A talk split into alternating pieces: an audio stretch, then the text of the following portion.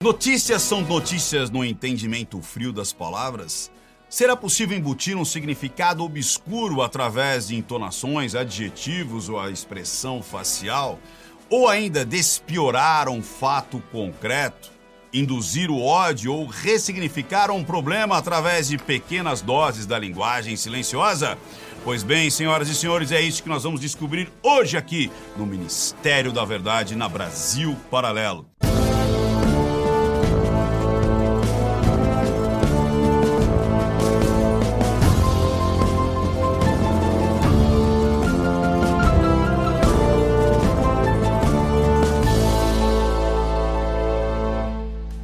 Para começar com as nossas análises, eu quero dizer que você pode participar sendo um agente da verdade. Fique até o final e descubra como você pode mandar para a gente o que eu vou analisar aqui toda semana. E por falar nisso, olha que interessante, quem nos enviou essa análise, essa matéria, foi o Guilherme de BH. Valeu, Guilherme! E você pode ser também um dos agentes da verdade, como o Guilherme foi. E ele manda o quê? Ele manda o governador, né? Sobre o Zema. Por quê? Tá meio confuso, tá meio. Tá meio alguém que a gente conhece, que eu daqui a pouco chamo ela. Você tem que trabalhar, senhorita. Porque olha que interessante. Jornal Estado de Minas. Zema propõe congelamento de salário por nove anos. E aí, horas depois, a gente já encontra o tempo, dizendo que o governo Zema diz que não vai congelar salários em plano de recuperação fiscal. Aí, o mesmo jornal Estado de Minas, com uma situação mais para o final do dia, Zema, servidor, terá direito a dois reajustes durante a recuperação fiscal. Tá ruim, tá bom, mas parece que piorou? Dá para melhor, com certeza. Que disse que ia mudar melhor, já estava bom. Disse que ia mudar para melhor, não estava muito bom. Tava meio ruim também. Tava ruim. Agora parece que piorou. Congelamento total. Aí depois parece que não vai ter congelamento. E no final, servidor terá direito a dois reajustes durante a recuperação fiscal. Isso lembrou quem, quem, quem, quem, quem? Miriam Leitão! E ela não para. Ela não para. A Miriam Leitão, que criou esse quadro, tá ruim, tá bom, mas parece que piorou. Dá uma olhada nisso aqui, ó. Globo News. Miriam Leitão falando. Brasil deixa a presidência do Conselho de Segurança da ONU nesta terça, dia 31. Foi bem sucedida. O que o Brasil conseguiu mostrar foi a força da diplomacia, ainda que não tenha conseguido aprovar nenhuma resolução para o conflito entre Hamas e Israel. Como assim? Foi uma força diplomática, né, uma força da diplomacia, mas não consigo aprovar nada. Tá ruim, tá bom, mas parece que piorou. Que que é isso, gente? E tem mais ainda, ó. É, o Brasil foi, foi tão uma força tão diplomática porque já está na sexta leva das pessoas que estão conseguindo sair lá de Gaza. E olha, será que o Brasil conseguiu? Brasil está fora da sexta leva de autorização para sair de Gaza. E aí, Miriam? Tá ruim, tá bom, mas parece que piorou? Não tem jeito, né? Você tenta, tenta, tenta, mas ó, vamos tomar aqui uma sirene da verdade e vamos continuar. Ah! Agora é bomba! Parem as máquinas, pare tudo, parem as prensas, porque o mundo parou realmente descobrimos algo sobre Bolsonaro? Não, não, sobre Bolsonaro não, mas sobre a família de Bolsonaro? Sim, foi da família, foi do filho de Bolsonaro, um escândalo. Dá uma olhada nisso aqui, ó. Metrópolis, Fábio Oliveira. Vídeo, temos vídeo. Renan Bolsonaro é flagrado virando bebida embalada. Vamos parar tudo. Temos vídeo? Dá uma olhadinha no vídeo.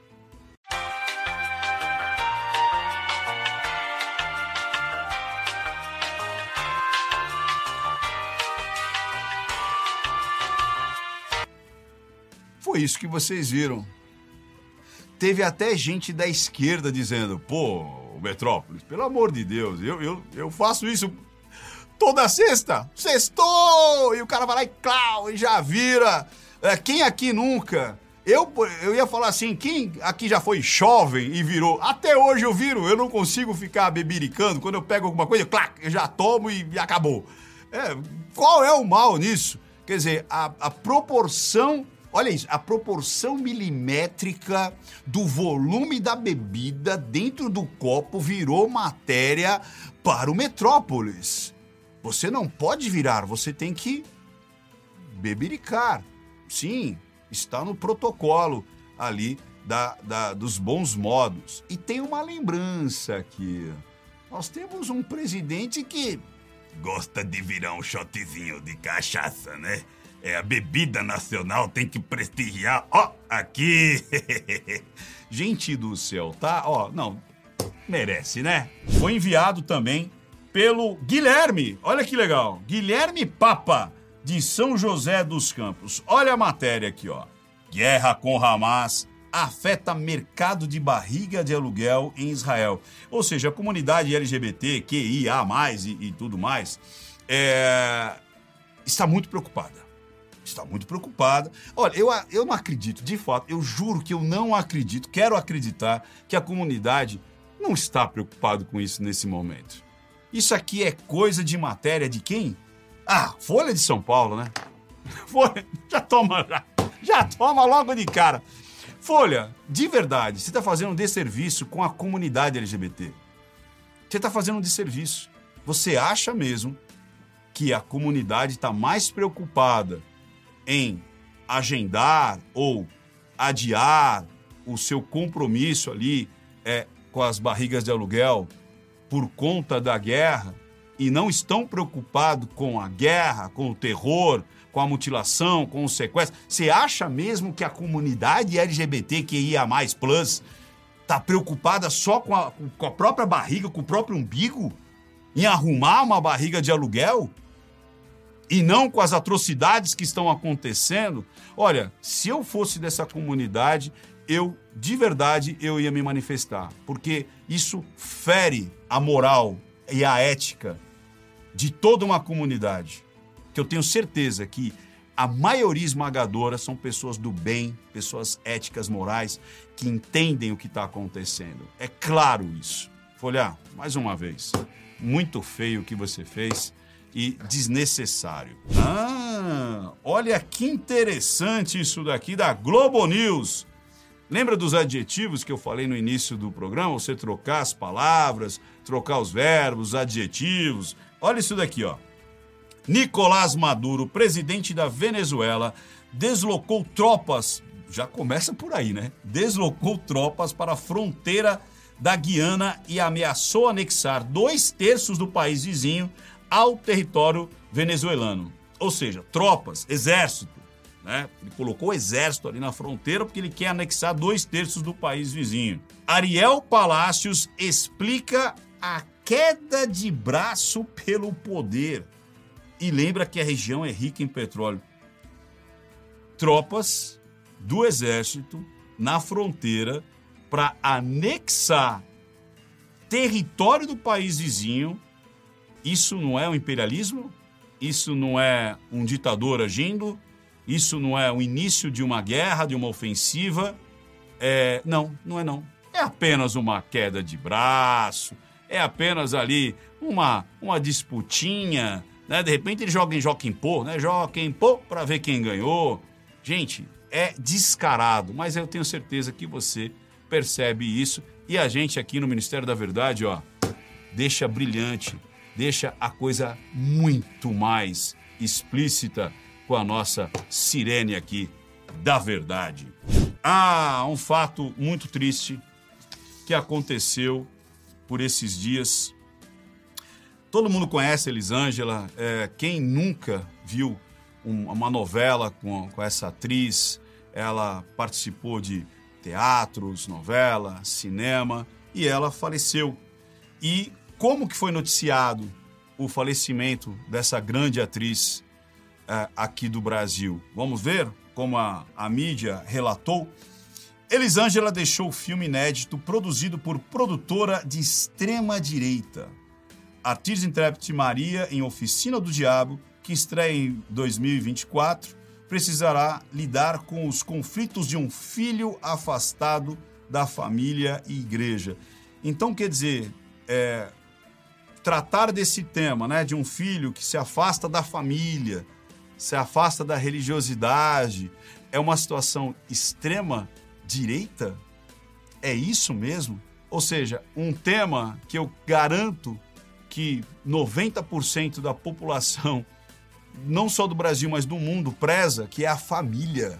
É a família, é o seu religar, e não importa qual é a religião que você tenha, qual é a doutrina que você tenha, mas as pessoas buscam esse religar. Isso é algo de extrema direita. Então você está dizendo que 90% da população do mundo é de extrema direita, porque até no Oriente Médio as pessoas cultuam o seu sagrado, cultuam a sua família, prezam pela sua família.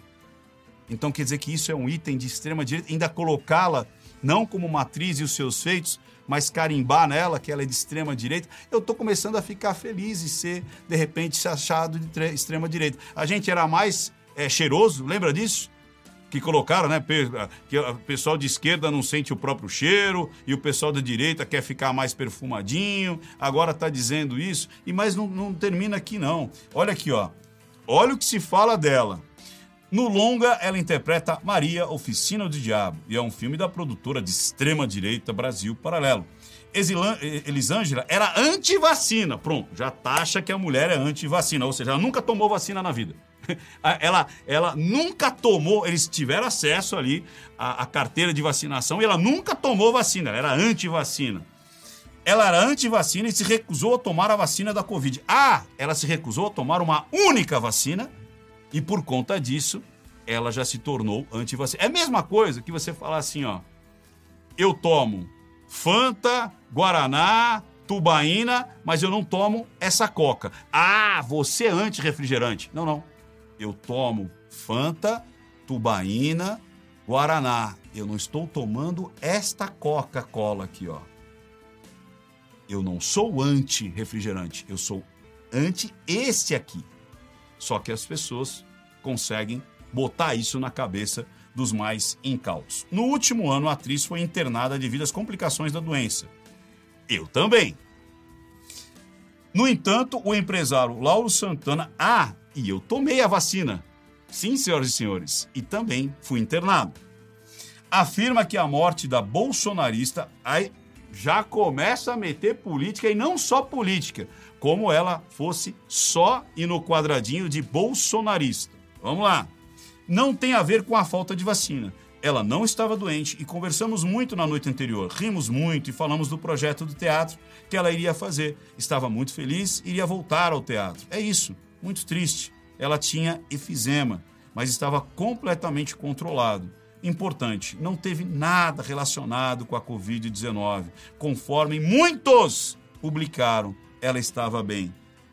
Ou seja, é muito triste, o Camille Brito, especial para o Uai.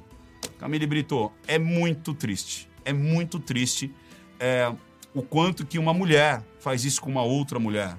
O quanto uma jornalista faz isso com uma artista. Resumindo-a, há uma escolha em não tomar uma única vacina, e não todas as vacinas do mundo, em uma mulher que decidiu tomar o partido ideológico que lhe cabe, ela tem o direito. E por isso ela é taxada de extrema-direita, bolsonarista e anti-vacina. Camille, muito feio de uma mulher fazendo isso com outra mulher. Cadê? Cadê as manas? Cadê a sororidade? Cadê, Camille? Cadê? Faltou, né? Pois bem, mas a gente encontra para você aqui, não tem problema não. A gente encontra. Ah! tem que, tinha que ter aquela musiquinha do da, da Warner Brothers, sabe aquela tan tan tan tan tan tan tan tan tan gafes do Lula. Porque o Lula, ele não erra. O Lula, ele não tem falas errôneas ou então inapropriadas. Ele simplesmente ele escorrega na banana. Vamos aqui, ó. Estado de Minas. Lula agradece, Lula agradece a África pelo que foi produzido nos 350 anos de escravidão. Lula agradece. Pois bem, o que foi produzido em 350 anos de escravidão? Sequestro, morte, dissolver a cultura, dissolver famílias inteiras, tratar como animais, animais reprodutores, humilhações e, e as mais diversas. É, tudo que uma pessoa pode sofrer sendo uma pessoa escravizada. E ele agradece. Mas algumas pessoas poderiam dizer: não, mas ele está agradecendo pelo, pelo fato deles terem produzido riquezas ali com a sua é, escravidão. Então, Lula, você não agradece, você pede desculpas. Quando algo é errado, você não agradece pelo erro cometido, até pelos seus antepassados. Você pede perdão, você pede desculpas. Esse erro do Lula foi considerado pela, pela mídia? Vamos ver o que a Veja diz. Por que Lula é o presidente mais negro da história do Brasil? Gente, o Lula tá ficando rosa. Não sei se vocês perceberam. O Lula tá rosa. O Lula ele tá mais branco do que eu. E o Lula é o negro, é, é o presidente mais negro da história do Brasil. E demais, hein? Ah, a confusão no discurso sobre escravidão em Cabo Verde não pode apagar o que o petista já fez para combater o racismo. Ou seja, ele te bate, mas ele te afaga. Ele te bate, mas ele põe o um prato de comida para os seus filhos. Não é assim que o agressor age nos lares do Brasil? É, ele até disse, né? Olha, você quer bater, mas não bate em casa.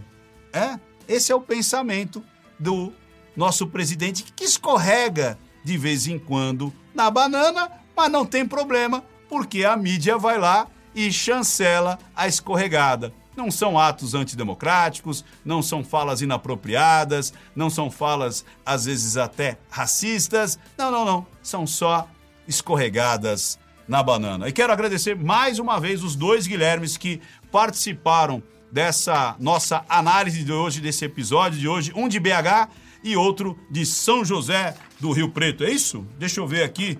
Não, São José dos Campos. São José dos Campos, muito obrigado. E você também pode participar. Quer você também enviar aqui as matérias para que nós analisemos? É muito simples. Você dá um print ou manda o link para Ministério da Verdade, arroba brasilparalelo.com.br e eu te vejo na próxima. Até mais.